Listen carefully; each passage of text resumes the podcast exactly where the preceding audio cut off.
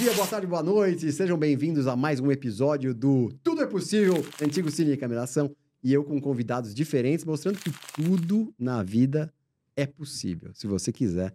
E hoje eu tô com um cara que eu não conhecia, Paulo Alexandre Aires de Camargo. Camargo. Paulinho. Paulinho, porque seu pai era, Meu pai é o Paulão. era Paulão, mas era o nome idêntico? Não, não. Ele é Paulo Roberto, eu sou Paulo Alexandre. Ah, Mas ele era Paulão e sou Paulinho até hoje. Muitos ainda me chamam de Inho, que era o meu apelido de infância. E o Paulinho, posso falar Inho, né? Pode. Inho, não, não, não conheço, não conhecia, tô conhecendo agora, mas já somos íntimos. o Paulinho tem uma história fantástica que quantas pessoas querem passar num concurso público, quantas pessoas querem ser juiz na carreira da magistratura no Brasil. E o Paulinho conseguiu isso, né? estudou, fez faculdade de Direito, se formou, estudou, passou na magistratura, ficou lá 20 anos, 21. 21 anos e largou para ir para o mercado financeiro. É Né? isso mesmo. Muito legal isso, né? Tudo é possível, Paulo. Foi e eu acho que é, né? Foi possível e, e isso é uma demonstração de que sim, tudo Então, é possível. primeiro, seja bem-vindo ao programa e eu quero que você já comece contando por aí. Aí a gente vai voltar no começo da sua história. Pode Obrigado. Pela, pela, pela... ser? Eu quero que você comece da magistratura. É, contar como é que foi isso.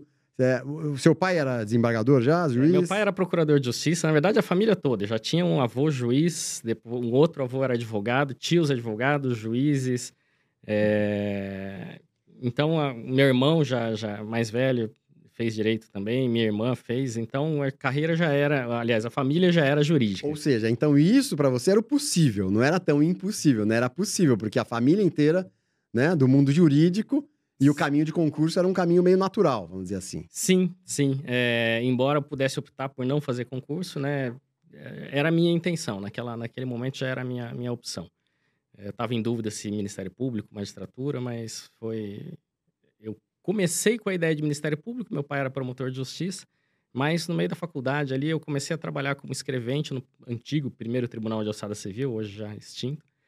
É, e ali trabalhando mais com juízes, né? É, juízes do Tribunal de Alçada, eu gostei, passei a gostar mais dessa da atividade da magistratura, do juiz, e, e optei por fazer a magistratura. Ia prestar os dois, mas no final, graças a Deus, não deu tempo, porque eu passei no primeiro concurso. Quando eu fui prestar o MP, eu já tinha passado na magistratura. que ótimo. Seu pai é procurador de justiça a vida inteira. Sim, sim, já está aposentado, já faz quase, já faz uns 20 anos, Uhum. mas, mas foi Passou a vida inteira na- no Ministério no Público. Ministério Público. Uhum. Tá. E aí, então, quando você estava fazendo a faculdade, aí você fez o estágio e falou, bom, vou para a magistratura. E aí, como é que foi essa, essa parte do concurso? Ah, Estudo, foi, foi planejamento. né? estudo, crenças, ah, vou passar, não vou passar, o que as É, pessoas muito, falavam. Muito estudo, muita disciplina, É. né? Você passou por, por algo semelhante e, e é um concurso que exige muita ah, dedicação, a concorrência é muito grande, né? O nível de, de- dos candidatos é muito alto, então muita disciplina o tempo todo.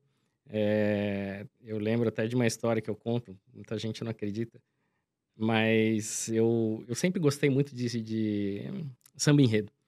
E pegava tamborim, tocava tamborim na época, e em 1999, no ano do meu concurso, finalzinho de 98, Uhum. eu tinha ido várias vezes desfilar no, no- no Rio de Janeiro. E em 98 eu desfilei e tive a vontade de, de tocar na, numa bateria de escola de samba, né? E fui, no finalzinho de 98, eu fui na Mangueira, toquei algum, em alguns ensaios. E eles disseram, falaram, se você quiser tocar, você tem que vir toda semana, Aham. vai ter que vir e ensaiar bastante, porque o carnaval tá chegando. E logo em seguida, início de 99, abriu o edital para o concurso. E, e aí eu tive que optar, né? Ou eu vou lá É, ensaiar. Então, e, e para você ver, né, o quanto foi importante essa minha decisão na época. É, seriam horas e dias que eu deixaria de estudar para tocar. É um sonho que eu não sei se eu vou conseguir realizar, mas ainda, ainda pretendo. Mas, enfim, foi né, a minha opção, minha escolha foi a magistratura naquele momento. E eu passei no concurso em último lugar com a nota 5.0, que era o mínimo. É.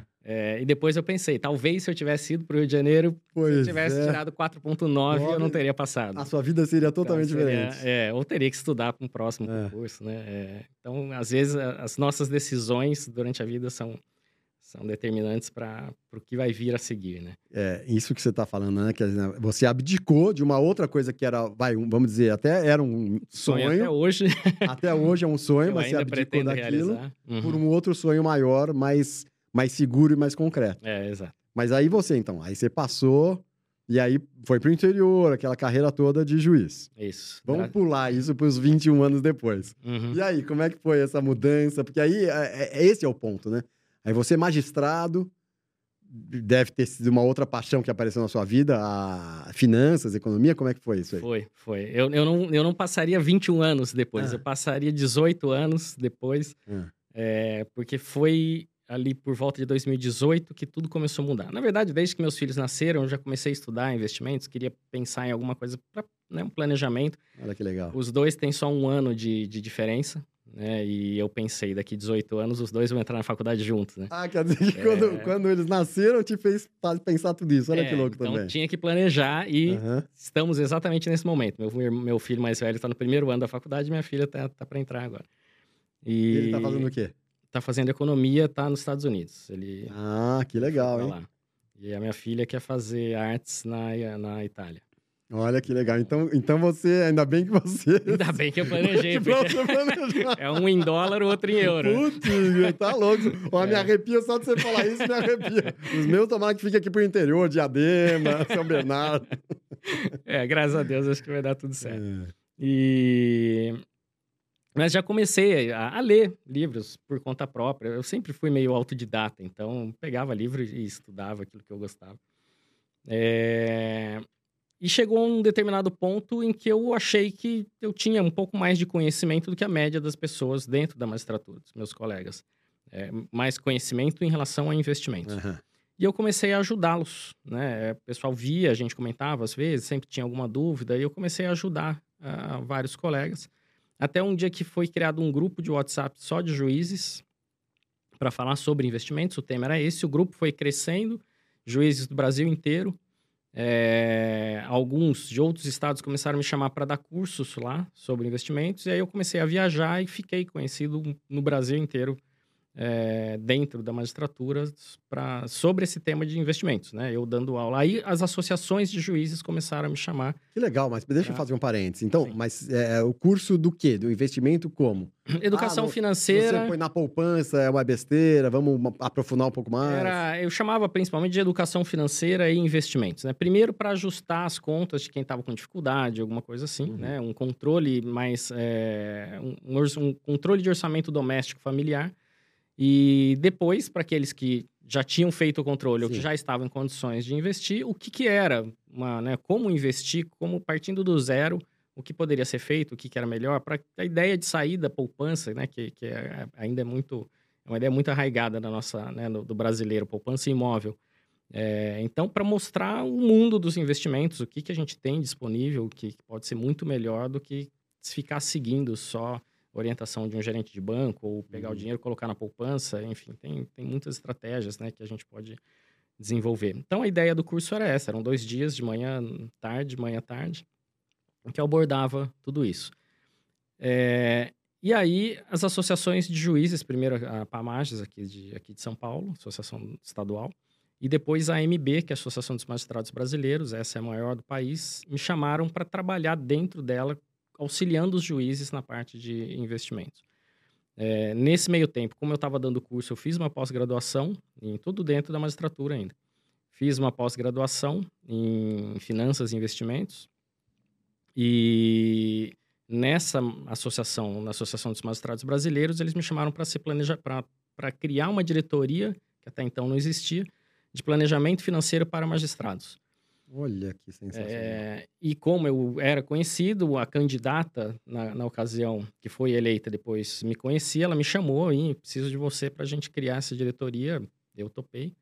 É, e ela foi eleita e a gente fez, né? Começou a trabalhar com isso, fazendo. Ah, e como era diretoria de planejamento financeiro, eu fui atrás da certificação no mercado financeiro de planejador financeiro, que é o CFP, uma certificação internacional dentro da magistratura ainda, mas para exercer aquele cargo. Uhum. Não era necessário, mas eu achava que fazia todo sentido, né? Certo. Hum. É, então eu tirei o CFP ainda. Oficializar a sua capacidade, Exato, na verdade. Exato. Né? E aí eu tirei o CFP ainda dentro da magistratura também. E ela foi eleita, começamos a trabalhar no início de 2020 e veio a pandemia logo em março.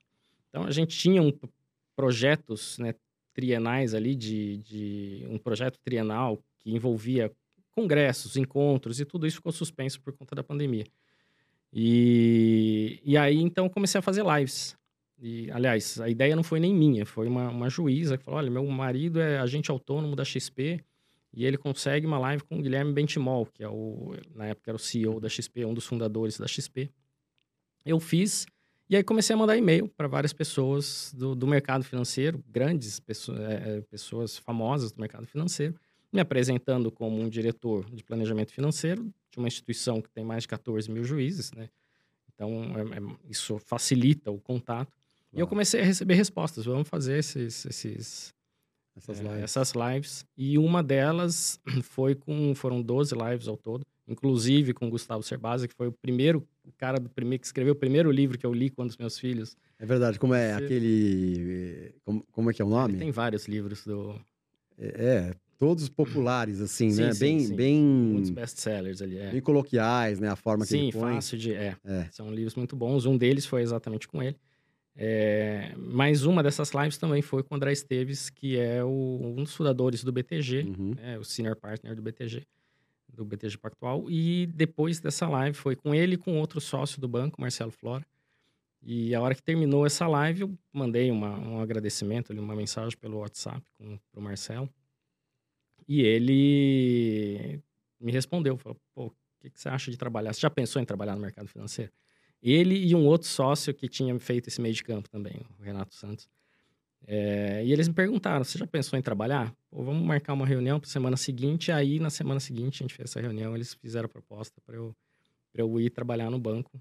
Né? Como eu já, já, já era CFP, já tinha essa parte de. já trabalhava extraoficialmente. Extraoficialmente não, mas é, dentro da associação, né? É, auxiliando os juízes, orientando. Você já tinha a prática, na verdade, né? É. Essa prática com os juízes, que são 14 mil juízes. É, não tinha com os 14 mil, mas sim. É, dentro dessa associação, vai pegar aí 20%, mais ou menos, 20, 30%, 3, 4 mil pessoas. e os grupos ali já tinham mais de mil, mais de mil juízes dentro dos grupos de WhatsApp, quando isso Caramba. Aconteceu. Porque o WhatsApp era limitado a 256, agora mudou, né? Então eram quatro grupos cheios tinha de juízes e a gente conversando sempre, eu orientando através de mensagens, mas era muita ligação o dia inteiro fazendo isso. E aí quando veio a proposta, fiquei aí algumas semanas sem dormir, né? Então, é, esse é o ponto também que eu quero saber. A gente já tem a primeira fase do tudo é possível, você uhum. passa a magistratura. Aí, depois de 21 anos de trabalho, vem uma proposta dessa, né? E aí você tem que pesar tudo, né? É. O futuro, principalmente. Não, o futuro, principalmente. É, o mais difícil para mim, eu, eu tava empolgado, porque magistratura é um, é um sacerdócio, mas a gente não, tem, não pode esquecer que é serviço público, é. né?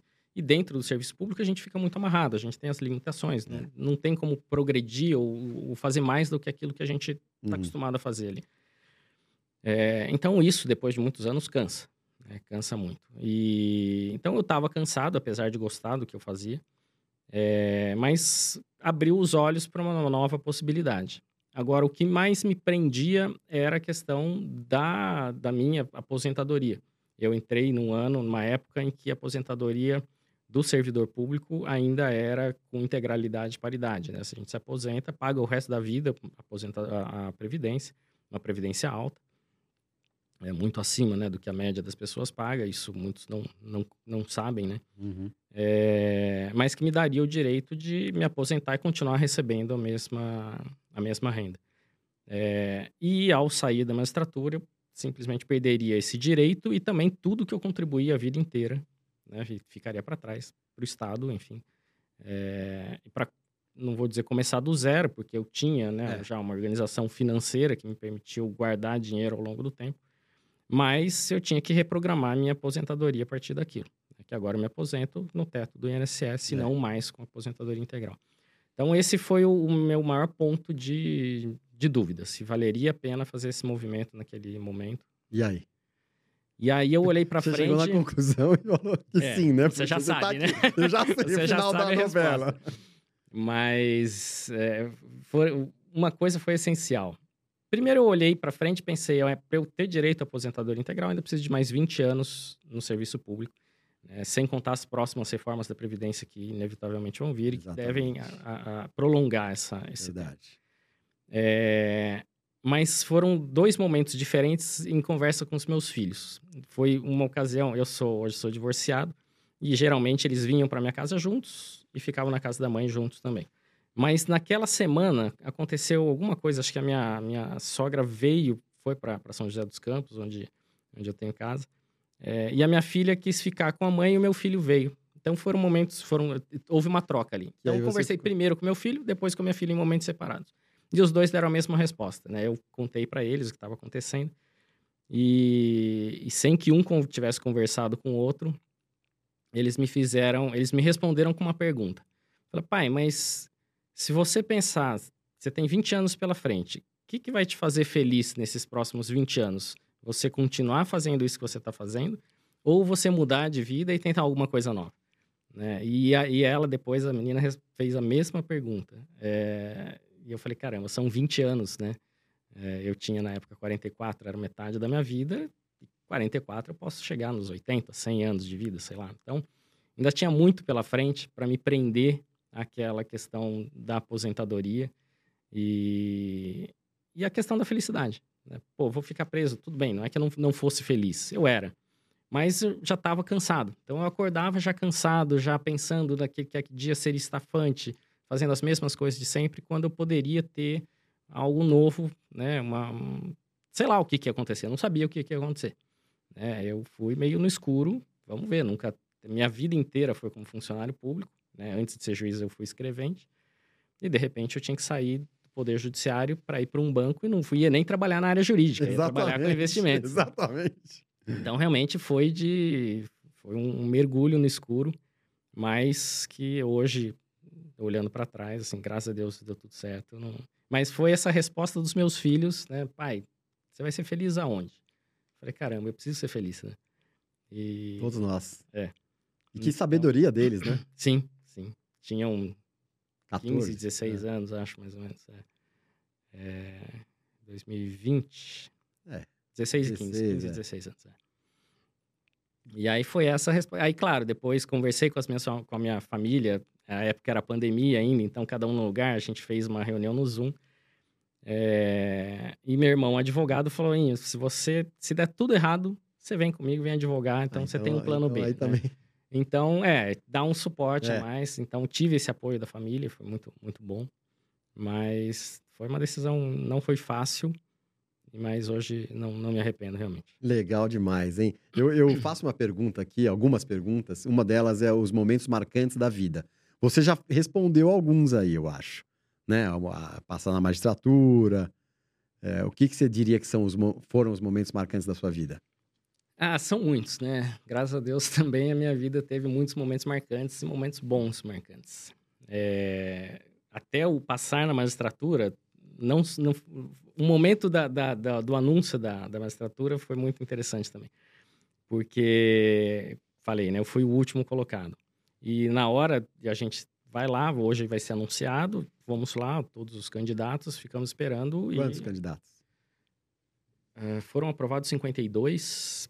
Tinha que, que foi para a prova oral, né? Que é a última fase, algo próximo de 100, se eu não me engano. E, e eles falaram, foram aprovados 52 candidatos e nós vamos falar por ordem de classificação. Mas eles não falavam primeiro fulano de tal, segundo fulano de tal. Eles falaram só os nomes. E eu comecei a contar. E Ah. ali no meio eu me perdi Ixi, e contei um a mais. Então quando chegou no penúltimo, Você achou que era o último? eu achei que fosse o último, né? E aí ele falou o nome do penúltimo, falei, puta, não passei. E aí ele falou, e? Aí essa hora eu falei, pô, tem mais um, né? e aí saiu É o meu nome. Esse é de filme, né? Então, pô, Esse foi, aí é de foi filme, né? espetacular, porque... eu já tava desanimado. Ainda bem que você já não, emoção... não tava com a gilete, já cortou.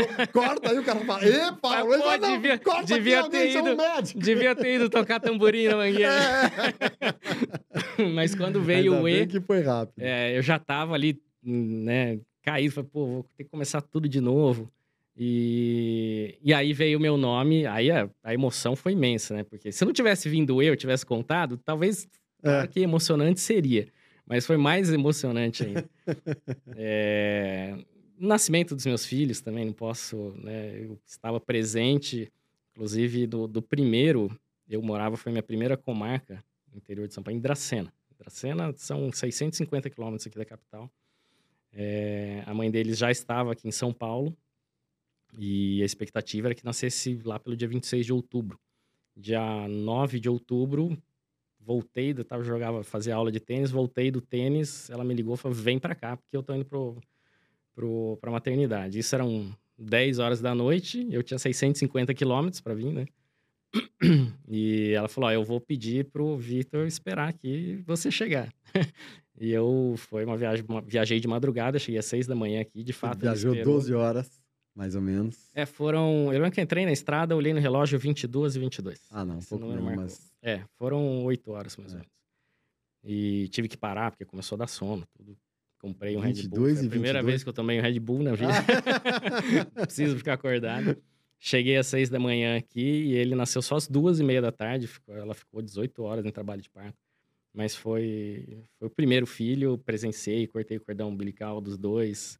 É, cara, era é muita emoção, né? Não tem, não tem como. É, e momentos de lazer, né? Uma viagem que eu fiz na faculdade com amigos, ali a gente tinha 20 anos, alugamos um carro, ficamos 30 dias na Europa viajando de carro. É, acho que foi uma das melhores viagens que eu fiz. Que legal. É... Você pôs algumas audiências também. É, aquelas audiências que a gente que a gente termina pode hum. ser o mais cansativo possível, é. mais longo possível, que a gente fala, pô, isso é ser juiz. Isso, realizei o meu. É, exato. É, não, não, é, assim, é você fazer justiça, né? É. Porque você dá uma sentença, a, a, gente acredita que na maior parte das vezes a gente acerta, né? Às vezes que a gente erra, acredita que o tribunal vai corrigir.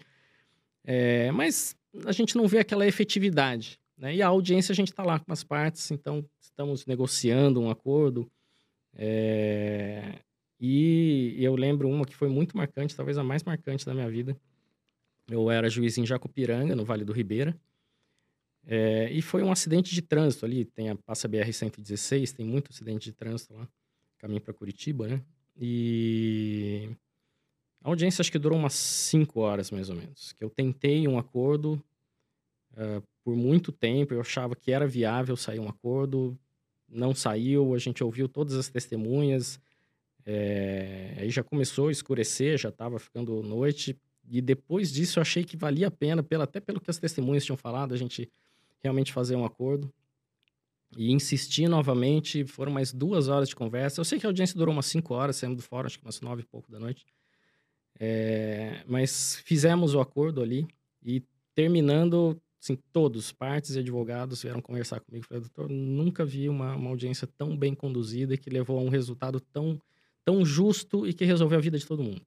Né? Então, são algumas dessas, essa não é a única, mas essa foi uma, uma que me marcou até pelo tempo que, que, que durou. É, e por esse reconhecimento posterior, né? Deles virem falar comigo a gente sai todo mundo junto conversando do fórum, indo para seus carros, com tudo resolvido, sabe? É, que legal. São... É, geralmente essas, né? Que a gente faz acordo, realmente são as que a gente... É muito melhor a gente ter uma solução Na que hora. agrade todo mundo, é. Tá, né? Que todo mundo saia, resolva a vida de todos, é, do que a gente ficar levando e decidindo é, contra a vontade dos outros. Um vai enfim. perder, um vai ganhar, outro vai É, exato. perder. É, então, essas, essas audiências são as, as mais, as mais gratificantes. São aquelas que mostram pra gente que pô, o juiz realmente pode fazer a diferença nesse meio do caminho. Que legal, legal demais. E ser elogiado, né? Porque todo mundo só gosta de criticar, né? Sim, sim. Ah, e a magistratura é muito criticada, né? Ah, é, é, todo mundo, o ser humano tá muito assim, né? Primeiro, porque se você julga, pelo menos uma dos, um dos dois fica descontente. Exatamente. É, segundo, que geralmente, muitas vezes, a gente não dá tudo que o outro pediu. Então, você tem lá 70% de descontentes com 30% de contentes. Então, é uma... É uma- difícil. é. É difícil. O que tem alguma coisa que você achava impossível e, e você conseguiu atingir? Então, Karen, eu... Cara, eu nunca achei nada impossível. Olha, a não ser que fosse é, alguma coisa, né, que a, a própria- as próprias leis da, da física não permitissem. Mas eu nunca achei nada impossível. Então, é, tudo que eu queria, eu fui buscar, né? E um dia ainda pretendo tocar tamborim aí, na bateria legal. da escola de samba. Que né? legal, Tem que tempo para isso, espero. É, Então, não, assim, a hora que eu quero alguma coisa, o que eu preciso saber é quanto eu preciso me dedicar para isso, né? Tem que ter muito foco, preciso me dedicar muito, ok. Então, é isso que eu vou fazer. E um, um outro ponto que, que me ajudou nessa decisão da mudança de carreira foi nessa reunião familiar. Uma outra irmã minha, né? Hum. Meu irmão falou disso, né? da- de eventualmente advogar com ele. E uma outra irmã minha virou para mim e falou o seguinte: "Em- o que, que na sua vida toda você tentou fazer que você não conseguiu? Né, Ou que você não tem e você não tenha tido sucesso? E aí eu parei para pensar, falei, "Ah, nada. Realmente tudo que eu quis eu consegui. Olha que legal. né? Eu falei, então por que, que você tem dúvida que vai dar certo de novo? Olha que legal. É, e foi mais um ponto aí muito positivo nessa, nessa decisão. Desculpa te cortar, mas só uma frase que você falou, eu vou, quero repetir essa frase, você me corrige. Como é que você falou? É, tudo é possível, depende, só precisa de dedicação. Depende do, Dedicação, que, é. do quanto você quer Foco, se né? dedicar Uhum, para aquilo. É, exato. Isso é sensacional. Eu também. Um planejamento, saber o que você precisa e, e fazer. né? O resto. Eu falo sempre que, que quando isso era muito perguntavam muito para mim na época de concurso do concurso né ah, pediam dicas de como que, que eu, eu fiz para passar no concurso eu falo olha primeiro ponto que você precisa saber é que você não pode desistir porque o primeiro que não passa é o que desiste né? se você foca se você tem dedicação e tenta não passou uma vez não passou o concurso tem todo ano né? pode levar 15 anos se você não desistir uma hora você passa é, então, é o primeiro ponto. Nunca desistir. E acreditar que isso é possível. Olha aí que legal. Você tá falando isso agora já para puxar meu saco, essa última frase? Não, é porque eu acredito mesmo. Olha aí, pessoal, não foi combinado, hein? Não foi combinado. Eu te passei algum briefing, Não, nada, aí, ó. nada. Ele que falou. Então, que- que conselho, para finalizar, que conselho que você daria para pessoas que querem atingir um objetivo, que, há, que tem dúvida se tudo é possível ou não? É esse aí, é o mesmo? É, é, é o mesmo. É a crença de que tudo é possível. Né? Os obstáculos são criados por nós mesmos. Então, quando a gente fala, vou tentar, mas, a gente já coloca esse, né, Obstáculo. essa, esse obstáculo. né? Mas não tem que ter mas. É, vou tentar e vou conseguir.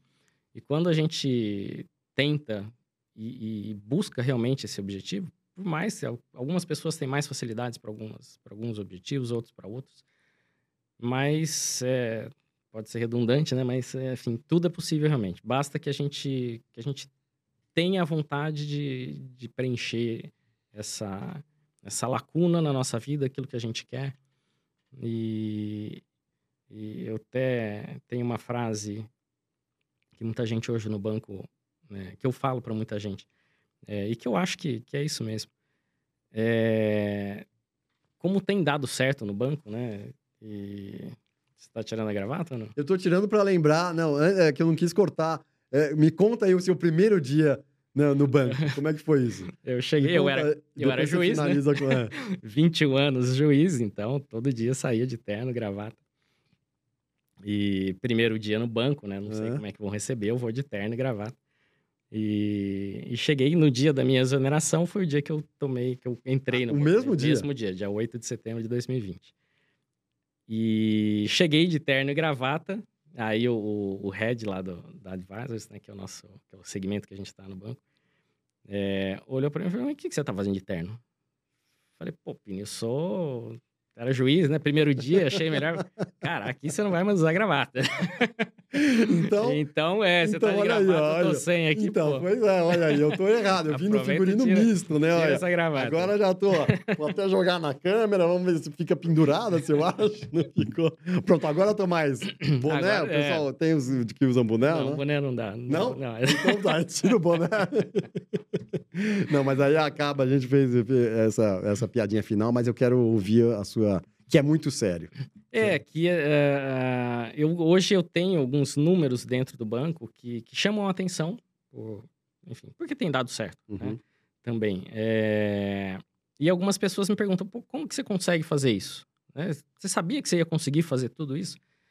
Eu falo, olha, eu simplesmente não sabia que era difícil, que era impossível, porque eu, eu vim de uma área em que eu não tinha que prospectar clientes, eu não tinha que. Né, meus clientes eram os réus dos processos lá, né? É, a gente brinca que são clientes. Então, assim, eu nunca fui atrás de cliente, prospectar cliente, para trazer o cliente junto a mim. E, e eu não sabia. Então, cheguei, bom, essa é a minha função, agora tem que fazer isso, então vamos atrás. Né? E comecei a fazer, fui fazendo. E é uma quantidade de clientes que chama muita atenção realmente ali dentro do, do, do meio. Eu falo, como é que você consegue, né? O que, você faz? Eu falei, não, simplesmente acreditava que eu tinha que fazer isso. E fiz e está dando certo, né? É, e é aquela frase que a gente né, ouve às vezes. É, não sabendo que era impossível, foi lá e fez. Porque o pessoal fala, não, mas é impossível essa quantidade. Não é impossível. É possível. É, só não sabia que era impossível. Talvez se eu soubesse, eu criasse aquele bloqueio né? Ou aquele, aquela uh, dificuldade, o obstáculo, né? Ali no meio que me talvez me impedisse de chegar, de atingir os números que eu, que eu atingi. É, então é possível, sim. É, a gente só não pode achar que, que é impossível. Quando a gente acha, pronto, derruba a nossa. Genial, genial. Ah, a gente tem que acabar com isso, né, Paulinho? É, Porque não tem, não tem coisa melhor do que o, o, programa que chama Tudo é Possível acabar com essa frase, né? Não sabendo que era impossível, foi lá, foi e, lá fez. e fez. Uhum. Então é isso aí. Eu sou Karim Feres, esse é o nosso podcast que agora é Tudo é Possível. E tive com Paulo Aires de Camargo, Paulinho, Inho. Isso. Já somos íntimos agora. Eu vou lá aplicar meus milhões de dólares com você. Será que tem uma boa rentabilidade? Vou estudar. Cara, o mercado tá difícil, mas a gente faz o possível. vou estudar. Vou ligar pro Warren, Warren Buffett, Buffett é. e depois eu vejo com você. Mas é isso aí, pessoal. Então, Bora ser feliz. Obrigado, Paulinho. Um abraço para todo mundo. Valeu, carinho. Obrigado, obrigado a todo mundo.